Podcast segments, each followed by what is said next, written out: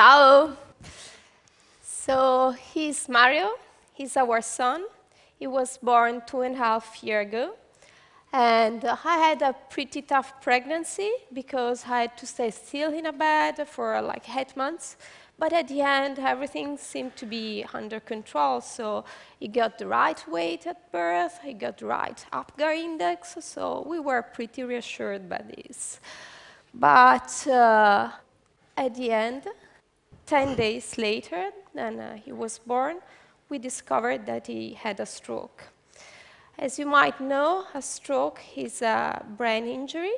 A perinatal stroke could be something that can happen during the nine months of birth, of pregnancies, or just suddenly after the birth. And in his case, as you can see, the right uh, uh, part of his brain has gone. So the effect that the stroke could have on Mario's body could be the fact that he couldn't be able to control the left side of his body.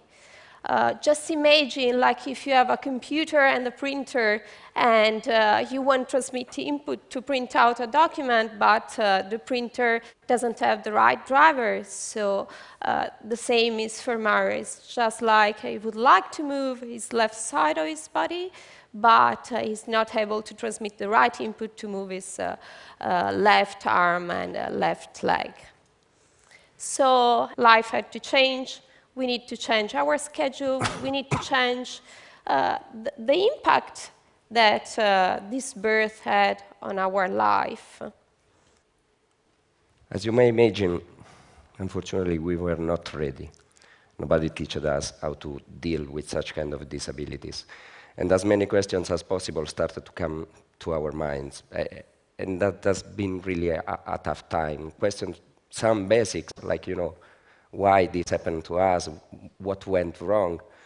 Some more tough, like really, what will be the impact on Mario's life? I mean, at the end, we'll be able to work, we'll be able to be normal. And, and you know, as a parent, especially for the first time, why is not going to be better than us? And this indeed really tough to say, but few months later we realized that we were really feeling like a failure. I mean, that, the only real product of our life at the end was a failure. And, and you know, was not a failure for ourselves in, in, in itself, but it was a failure that will impact his full life. Honestly, we went down. I mean, we went really down. But at the end, we started to look at him and we said we have to react. So immediately, as Francesca said, we changed our life. We started the physiotherapy, we started the rehabilitation, and one of the paths that we were following in terms of rehabilitation is the mirror neurons pilot. Basically, we spent months doing this with Mario. You have an object, and we showed him how to grab the object. Now, the theory of mirror neurons simply say that in your brains, exactly now, as you watch me doing this, you are activating exactly the same neurons as if you do the actions.